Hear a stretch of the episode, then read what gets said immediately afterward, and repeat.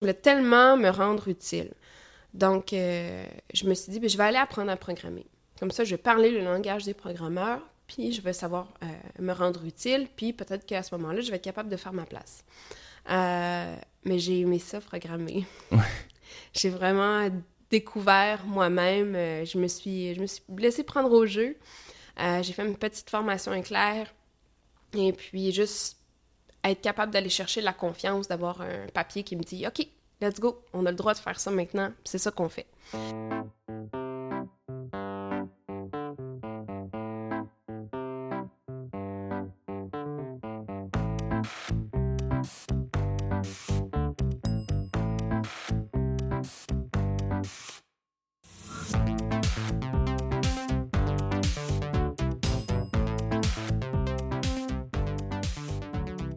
Bonjour Cassie. Merci d'avoir accepté de participer, euh, en fait, de prendre part à mon podcast, euh, le podcast. Donc, euh, Cassie Réaume, toi, dans le fond, tu travailles chez. En fait, tu as, plusieurs chapeaux. Donc, tu es présidente du chapitre Montréal de Ladies Learning Code? Je suis ambassadrice pour le Montréal francophone pour Ladies Learning Code. on est une équipe euh, donc, j'ai pas, pas de hiérarchie par rapport à les gens, par rapport aux gens de mon équipe. Donc, euh, je pense pas être présidente de, de mon chapitre, mais euh, je suis ambassadrice. OK. Puis donc, c'est ça. Puis en plus, en parallèle, tu es maintenant à Concertation Montréal où tu travailles beaucoup sur la littératie numérique auprès des adolescentes. Tout à fait. Donc, je viens de me joindre à l'équipe de Concertation Montréal à titre d'agente de développement pour de faire ce grand mouvement pour la littératie numérique pour les adolescentes montréalaises. Est-ce que tu peux peut-être me parler de comment tu t'es retrouvée euh, dans cette euh, situation-là? Oui. Euh, moi, j'ai un parcours en communication. Et j'ai eu un début de carrière un peu chaotique. je voulais travailler en publicité et puis je savais que l'expérience, c'est ce qui primait. Donc, j'étais très, très pressée d'aller travailler. Et puis ça s'est pas super bien passé pour moi. J'ai pas trouvé. Il euh, y a personne qui m'a pris sous son aile ou qui m'a montré comment faire. Donc, euh, au fil de, de mes emplois, j'ai beaucoup appris, mais j'ai pas su trouver ma place nécessairement. Et puis, euh, je voyais, je m'intéressais beaucoup aux médias sociaux. Euh, c'était le début des... Euh, ben, en fait, maintenant, on peut observer euh, les Nelly de ce monde, Zélia Lefebvre, qui sont des, pionnières en, matière de gestion de communauté à Montréal. Donc, de d'épier un peu leur carrière, puis de, voir comment elles faisaient leur place à travers les médias traditionnels, les amener à un autre niveau. Donc, je trouvais ça extrêmement intéressant. J'ai eu un, mandat en médias, en médias sociaux moi-même. C'était comme le plus geek que je pouvais aller. J'avais deux téléphones, la tablette, euh, j'étais sur les plateaux de télé. Euh, j'ai trouvé ça euh, très excitant, mais en même temps, c'est là que j'ai réalisé que c'était pas pour moi dans la mesure où il y avait beaucoup de pression au, niveau de créer ma propre communauté, donc une communauté autour de moi. Hmm. Et puis, c'était pas mon désir de, faire ça. Hmm. Donc, je me suis dit à la solde de, de ce mandat-là, bon, j'ai quoi, j'ai 25 ans, puis j'ai l'impression d'avoir fait le tour. Ouais. Donc, euh, j'ai été chargée de projet, j'ai fait des médias sociaux, euh, j'ai été cordeau. Qu'est-ce que je vais faire avec ça maintenant? Et puis, euh, donc, je voulais, j'avais quand même eu l'occasion de travailler sur des projets en matière de développement web, donc des refontes de sites web, réfléchir un peu au UX des choses, naviguer des devis. Et puis, je trouvais qu'en agence, surtout, les gens les gens sont à l'aise avec le traditionnel, mais quand il est question du web, c'est un, peu déconnecté. Souvent, on va outsourcer, on va aller chercher des ressources externes. Euh, donc, les, relations avec ces ressources externes-là, des fois, c'est un peu conflictuel. Beaucoup de back and forth. Ça allait pas bien, tu. Euh, puis moi, je voulais tellement me rendre utile. Donc, euh, je me suis dit, ben, je vais aller apprendre à programmer. Comme ça, je vais parler le langage des programmeurs, puis je vais savoir euh, me rendre utile, puis peut-être qu'à ce moment-là, je vais être capable de faire ma place. Euh, mais j'ai aimé ça, programmer. j'ai vraiment découvert moi-même. Euh, je, me suis, je me suis laissée prendre au jeu. j'ai fait une petite formation éclair.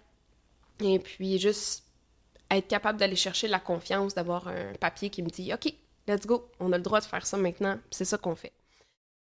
Euh, et là, j'ai été chanceuse. J'ai rencontré des gens qui ont été très aidants sur mon parcours, donc au niveau des stages, de mes premiers emplois, euh, des gens qui m'ont épaulé dans mon apprentissage, parce que cette formation éclair-là, elle, était très sommaire, donc j'ai appris beaucoup sur le tas. Euh, dans ma quête de par où, où est-ce que je vais commencer, où est-ce que je vais apprendre à programmer, c'est là que je suis tombée sur Ladies Learning Code. À ce moment-là, il n'y en avait pas à Montréal. Et en finissant ma formation, euh, je me suis aperçue qu'il y avait, il y avait un événement qui était affiché de Ladies Learning Code à Montréal. Et donc, euh, j'ai contacté l'organisatrice, puis j'ai dit euh, ben, Je vais t'aider. As-tu besoin d'aide? Je fais de l'organisation d'événements, je sais programmer en plus. Écoute, qu'est-ce que tu veux de plus? Je, suis là pour toi. Et puis, l'aider sur Code, c'est packagé pour qu'on puisse démarrer un, chapitre euh, n'importe où, n'importe quand. Euh, et donc, elle me dit, ben moi, c'est super bien rodé mon affaire, j'ai pas besoin d'aide, mais euh, si tu me dis tu sais programmer, je t'invite à venir mentorer.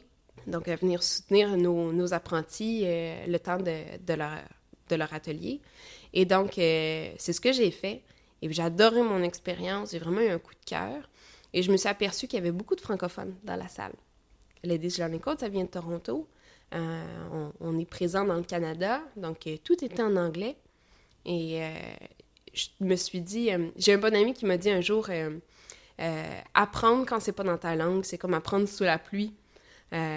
c'est inconfortable, puis à la moindre embûche, t'as juste envie de rentrer à la maison. T'as juste envie de laisser tomber. C'est comme c'est ce qui rend le truc vraiment pas confortable. Et pourtant, dans les valeurs de Ladies Learning Code, c'est de rendre la chose la plus accessible, le plus conviviale possible, surtout avec le concept des mentors. On 4 pour 1, donc euh, euh, chaque groupuscule de quatre apprentis a un mentor debout derrière dédié à répondre à toutes les questions. Comme pas de panique, on est là pour toi. Parce que c'est un atelier qui est hands-on. Hein? Cinq minutes après le début de l'atelier, même si tu n'as jamais codé de ton existence, let's go, on ouvre la machine puis on travaille. Et puis, ben, c'est la force et la, la beauté de, de ces ateliers-là, mais ça nécessite euh, un accompagnement. Et donc, euh, je me suis mis à traduire les curriculums et euh, à faire. J'ai eu le OK de l'organisme pour démarrer ma, ma, partie du chapitre en français. Et puis, donc, été le début de mon implication. De faire partie de Ladies Learning Code, ça m'a aussi donné une légitimité d'être présente. Donc, d'aller puis de me présenter et d'être pas juste Cassirium, développeuse web, mais euh, salut, moi c'est Cassie de Ladies Learning Code, puis je suis intéressée à te connaître, je suis intéressée à savoir ce que tu fais parce que je cherche des partenaires, je cherche de l'aide, je cherche des mentors, je cherche des endroits où faire mes ateliers. Donc, ça m'a donné euh, une, ça m'a donné un chapeau qui, un passe-droit, une, une, le, courage, en mhm. fait, de, de réseauter, puis d'être présent dans la communauté, puis de, de m'y mêler de façon active. ça, ça m'a apporté beaucoup dans ma carrière. Et puis de fil en aiguille, mais j'ai développé euh, ça, en agence, en start-up, euh, à mon compte également. Ça m'a permis aussi de, de, faire un peu de consultation en matière de littératie numérique puis de parité, parce qu'au fil du temps, euh, je me suis, ben, j'ai découvert l'enjeu moi-même. À Montréal, le climat est vraiment moins hostile qu'à la Silicon Valley on, vit quand même certaines anicroches, puis on, nous raconte des choses aussi. Donc, c'est, c'est pas tout c'est pas tout rose. Euh, il y a du travail à faire. Et puis, euh, ben, tant qu'à s'impliquer, euh, pourquoi pas s'y mettre? Donc, ce sont des enjeux qui, me tiennent à cœur, puis je saisis les opportunités qui, qui, se présentent à moi pour, pour essayer de changer les choses, puis, ou du moins d'en parler. Pour ceux qui sont qui seraient peut-être pas au courant de ces notions de littératie numérique, c'est quoi la littératie numérique? Alors, la littératie numérique, c'est tout ce qui est le savoir-être et le savoir-faire techno.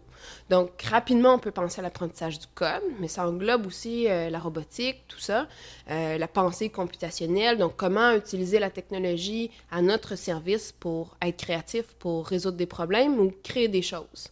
Mais c'est aussi tout ce qui est le savoir-être. Donc, on peut parler des sécurités informatiques, on peut parler d'éthique sur le web, on peut parler de médias sociaux. Hein, rapidement, on peut penser à nos, nos YouTubers, à nos YouTubers qui, euh, certaines savent programmer, pas la majorité, mais euh, elles savent très, savent bien utiliser le web, le mettre à leur service, se comporter, comment utiliser les outils, comment chercher, comment apprendre, comment se montrer curieuse face aux technologies et euh, naviguer là-dedans puis faire leur place. À Concertation Montréal, c'est quoi un peu le problème que vous cherchez à, résoudre? Euh, c'est pas tant une problématique qu'on euh, veut améliorer la situation.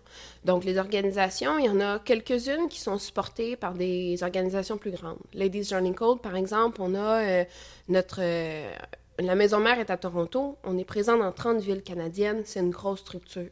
On a Technovation Montréal, euh, qui est aussi une organisation, euh, celle-là, en fait, elle est internationale. Elle a un chapitre à Montréal. Elles sont supportées par euh, des structures plus grandes, des gens qui ont expérimenté. Ils ont des ressources, ils ont de l'appui à l'extérieur. Il y a aussi des organisations qui sont bien de chez nous et puis qui sont un peu seules au monde. Mhm. Euh, et puis, donc, on souhaite accompagner, euh, soutenir. Il y a aussi un aspect communauté de pratique entre ces gens qui dispensent la littératie numérique pour les jeunes. Donc, on veut partager les ressources, on veut se parler, on veut grandir ensemble, se soutenir, assurer une pérennité à certaines de ces organisations-là. Et puis, c'est aussi que euh, ces organisations-là touchent une petite population. Euh, chacune, chacune de leur façon. Euh, donc, les jeunes, selon différents euh, territoires, selon différentes situations, s'ils ne sont pas exposés, ils ne savent pas que ça existe, mhm. et vice-versa pour l'organisme. Il y avait une chose que je trouvais intéressante lorsqu'on avait discuté rapidement de littératie numérique, c'était essayer de rendre la technologie plus approchable, comme si ce mhm. c'était pas nécessairement une option de carrière, mais c'était au moins quelque chose avec lequel on pouvait travailler. Euh, est-ce que c'est ça un peu l'essentiel du, mandat de ces organismes, euh, de ces organismes-là? Oui, bien, tout à fait. Euh, dans la mesure où, quand on parle aussi de, savoir-être, on, veut que les gens se sentent outillés avec la technologie. On veut la, présenter de façon positive parce que c'est nouveau. C'est entré dans nos vies à une, à une, vitesse folle.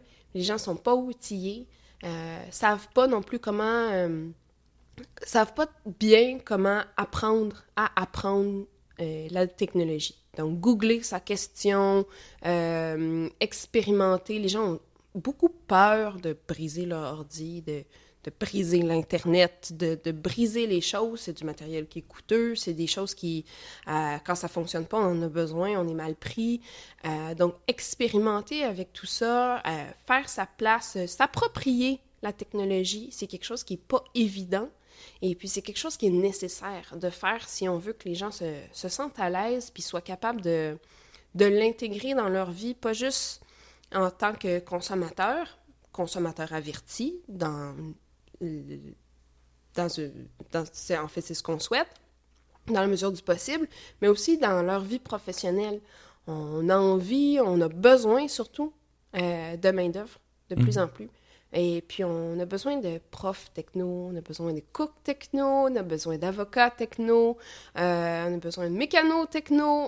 Ces organisations-là ne cherchent pas nécessairement à ce que tous ces jeunes qui, passent au travers de leurs activités, euh, qu'ils se développent. En fait, qu'ils s'en aillent en computer science demain matin ou que ça devienne l'objectif de leur existence.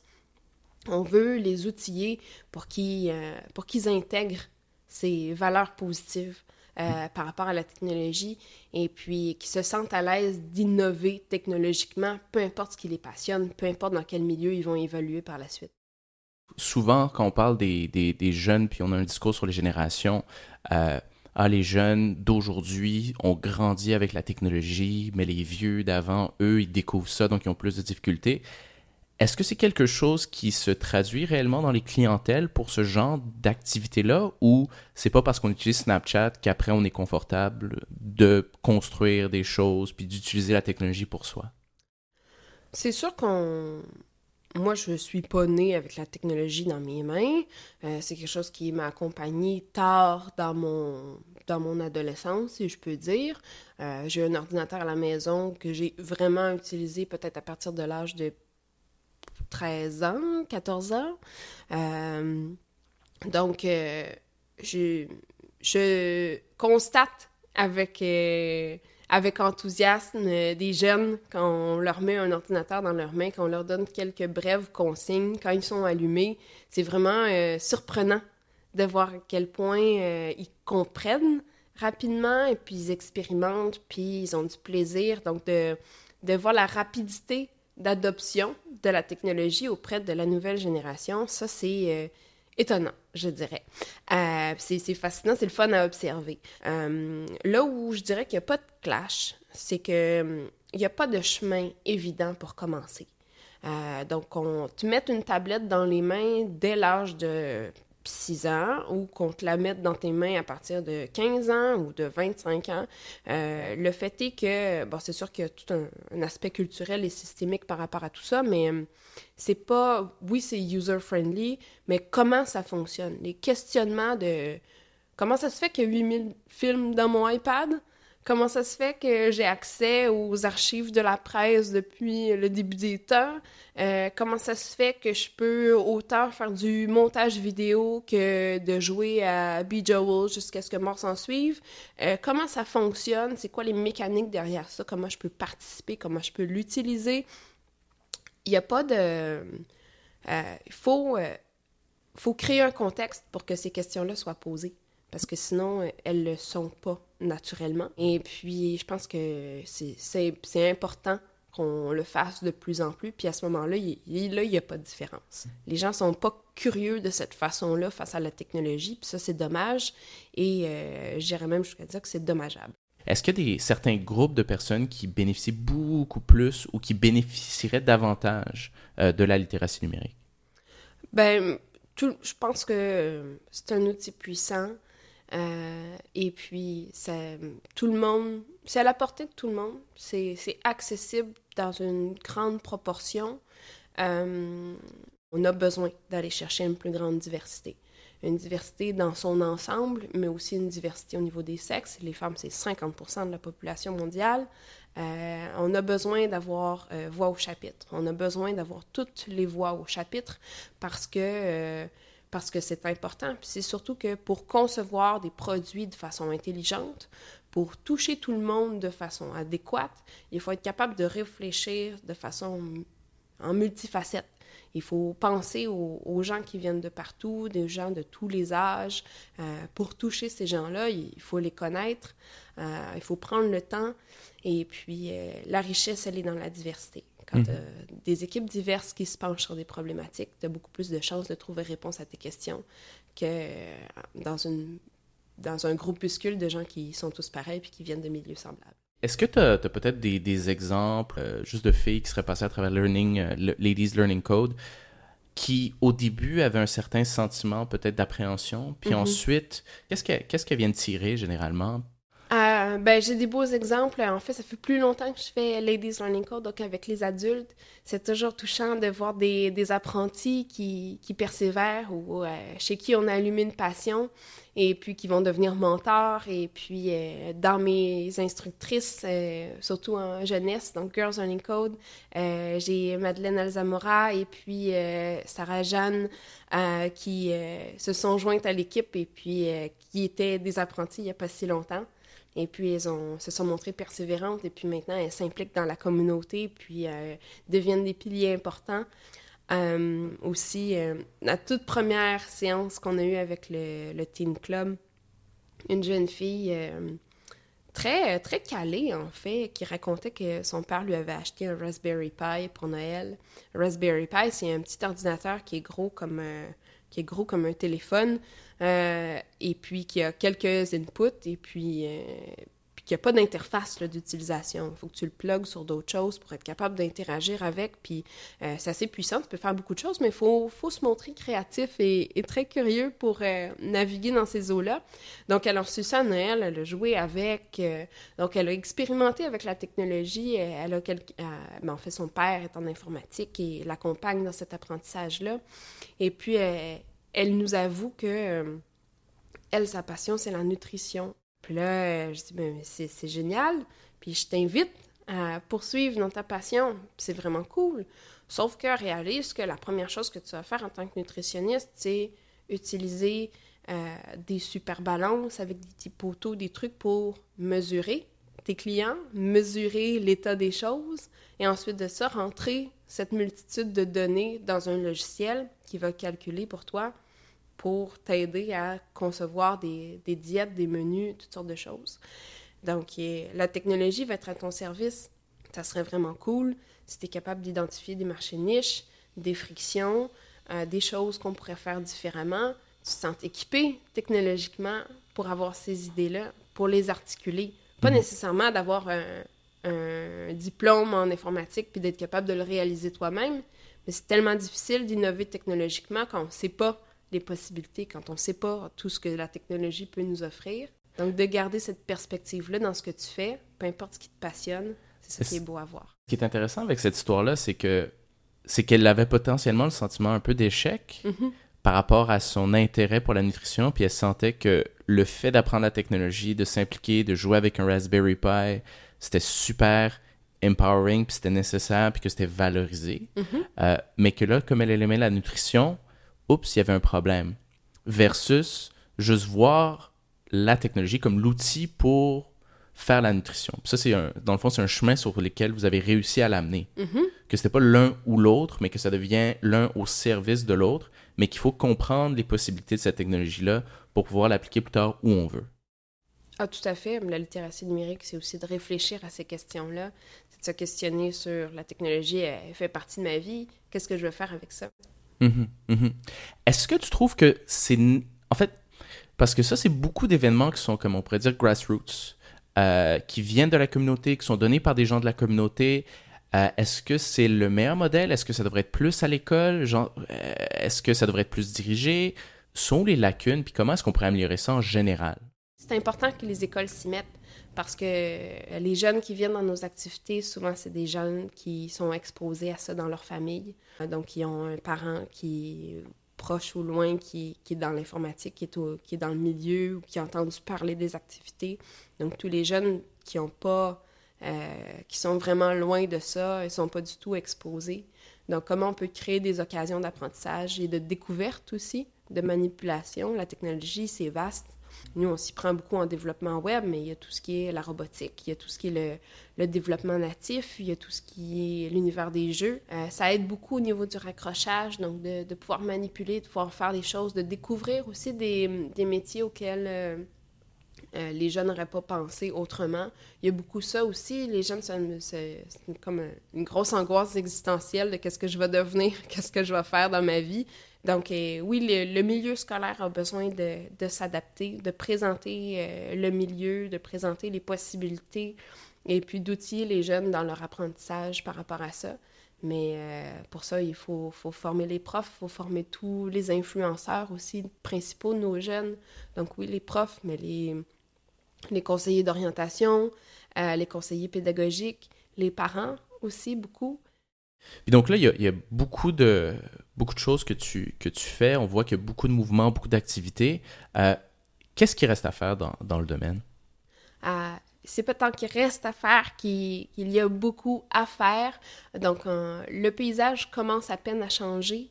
Euh, il y a euh, Angélique Manella, qui est responsable de l'innovation à McGill, qui, a dit lors d'une table ronde cet hiver, euh, table ronde sur les femmes en tech, que ça va être extrêmement difficile de changer, de changer les choses telles qu'elles sont. mais c'est pour ça qu'il faut favoriser beaucoup l'innovation et l'entrepreneuriat féminin, parce que c'est les femmes qui entreprennent, les femmes qui sont présentes dans la communauté, qui, vont changer la donne. J'ai trouvé ça très inspirant. Euh, je pense que ce qui reste à faire, euh, ce qu'on doit faire, c'est se tenir les coudes, euh, de mettre de l'avant les modèles, d'aller chercher celles qui réussissent, de soutenir celles qui ont de la difficulté, d'être présente, d'être visible, de créer des opportunités aussi de visibilité, de parler de, de ces gens-là, de les soutenir. Il y a une, une étude dont je, ne me rappelle pas de la source exactement, mais que 80 des gens sont satisfaits euh, des initiatives qui sont déployées en matière de diversité. Donc, les gens voient qu'on en parle beaucoup, il y a beaucoup de choses qui se donnent, et les gens croient qu'on peut se satisfaire de ça. Donc, c'est en mouvement, c'est en train de changer. Euh, on, est sur le bord de passer à autre chose. Alors que euh, non, il, y a beaucoup, beaucoup à faire. Et puis, il y a beaucoup euh, de communication, euh, beaucoup de vidéos, beaucoup de... Ouais, il y a beaucoup de communication qui est fait à cet égard-là. Mais au niveau de l'action, au niveau du concret, au niveau du terrain, donc des, organisations, des meet-ups qui développent des codes de conduite, par exemple, qui développent des politiques d'inclusivité, c'est encore des choses qui, qui restent à faire. Il y a beaucoup de travail à faire encore. Comment est-ce que les gens peuvent participer ou peut-être aider à créer cette, euh, le mouvement? Ah, ben on cherche des, des gens euh, constamment. Euh, donc, en ce moment, je sais que Grandir sans frontières et Kid Code Jeunesse recherche des instructrices. Ben, je dis instructrices, mais ça peut être des instructeurs, donc des gens qui vont dispenser des cours, qui vont former autant des, des, jeunes que des profs dans des écoles, dans, dans des milieux d'apprentissage. Euh, donc, on, recherche aussi beaucoup euh, de bénévoles, donc des gens qui vont accompagner euh, les organisations au fil des activités qu'ils vont faire, autant au niveau des jeunes que des adultes. des jeunes, des, ça peut être des gens, dans l'idéal, c'est des gens qui savent déjà programmer mm-hmm. dans différentes technologies, mais ça peut être aussi du monsieur, madame, tout le monde. Ben, merci beaucoup pour euh, d'être passé aujourd'hui, Cassie. Si vous voulez en apprendre plus sur les euh, différentes initiatives liées à la littératie numérique ou peut-être même juste participer à des événements, rendez-vous sur euh, ladieslearningcode.com slash Montréal. vous pouvez aussi vous rendre sur la page Facebook du groupe pour suivre les actualités, voir les différentes activités, puis voir un peu quelles sont les discussions qui ont lieu. Et si vous êtes intéressé à cet effort de concertation, rendez-vous sur le site de Concertation Montréal dans la section Les jeunes filles et le code. Merci et à la semaine prochaine.